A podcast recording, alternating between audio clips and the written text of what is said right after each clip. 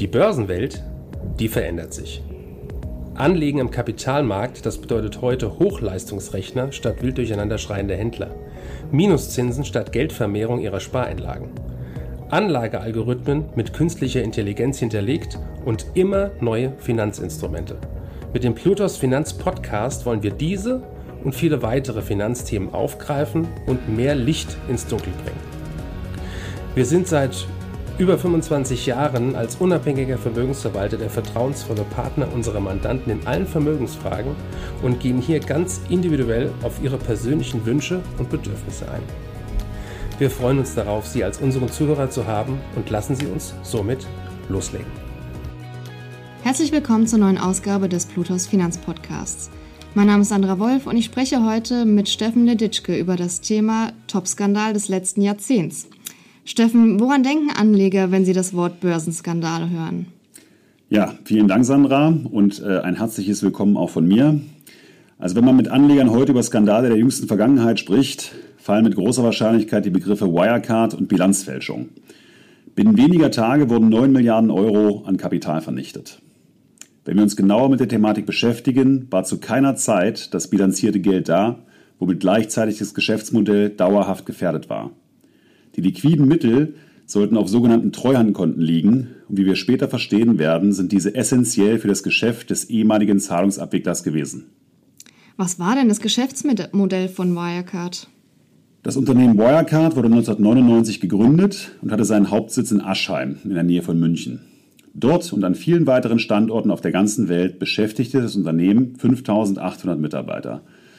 Die Tätigkeit umfasste anfänglich die Zahlungsabwicklung von Porno- und Glücksspiel-Internetseiten. Mit der erworbenen Banklizenz baute Markus Braun, der damalige Vorstand der Wirecard AG, das Unternehmen strategisch um, sodass der Konzern im September 18 in den DAX aufsteigen konnte.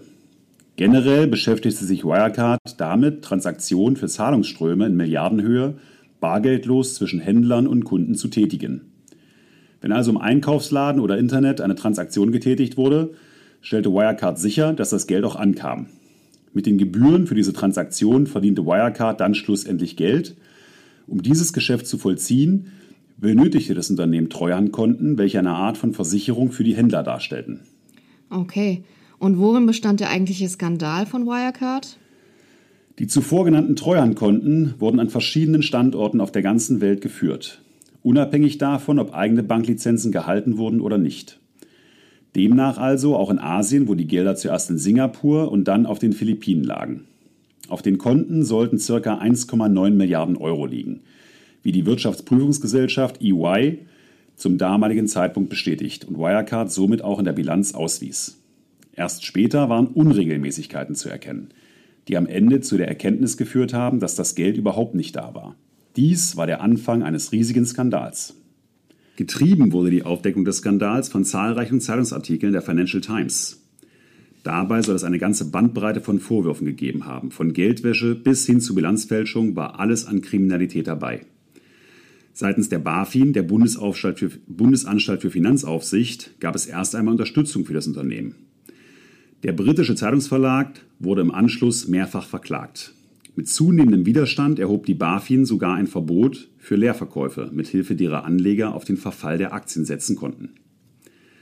Das Unternehmen ist weiterhin negativ durch zahlreiche Verschiebungen der Bilanzvorlage und Ad-Hoc-Mitteilung aufgefallen, wonach die Wirtschaftsprüfungsgesellschaft EY fehlende Belege und mangelnde Beweise zu bestimmten Treuhandkonten beklagte. Am 18.06.2020 war dann der Höhepunkt des Skandals.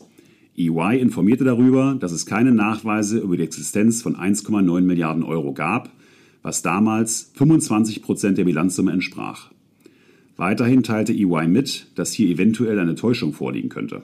Das Papier brach daraufhin massiv zusammen und verlor in der Spitze mehr als zwei Drittel.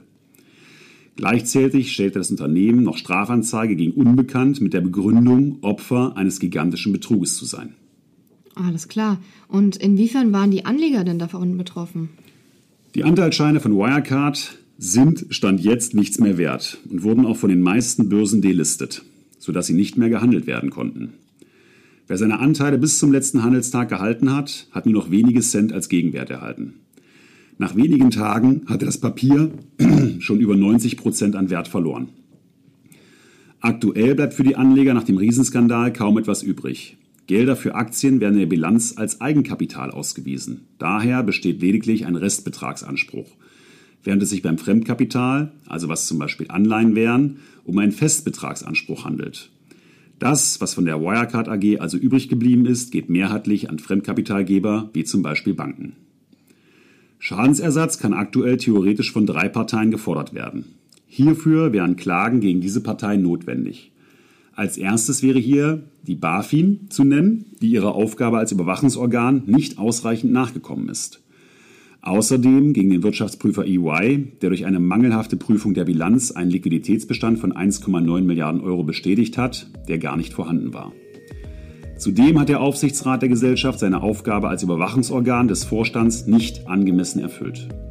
Die Frage, die bleibt, ist, ob diese Ansprüche in der Praxis gegen die drei Parteien durchgesetzt werden können. Alles klar, vielen Dank, Steffen. Sehr gerne. Danke für Ihre Zeit und Anhören unseres Plutos Finanzpodcasts. Ein Podcast, der Ihnen sowohl allgemeine Informationen zum aktuellen Marktumfeld sowie auch Wissen zu speziellen Themen wie Rohstoffe, Fonds oder auch Aktien einfach und effizient vermitteln soll. Wenn Ihnen der Podcast gefallen hat, dann hinterlassen Sie gerne eine Bewertung auf Apple Podcasts und folgen Sie dem Podcast auf Spotify. Teilen Sie ihn auch gerne auf Facebook, Twitter und LinkedIn und besuchen Sie uns auf plutos.de. Viel Spaß weiterhin und bis zum nächsten Mal, Ihr Plutos-Team.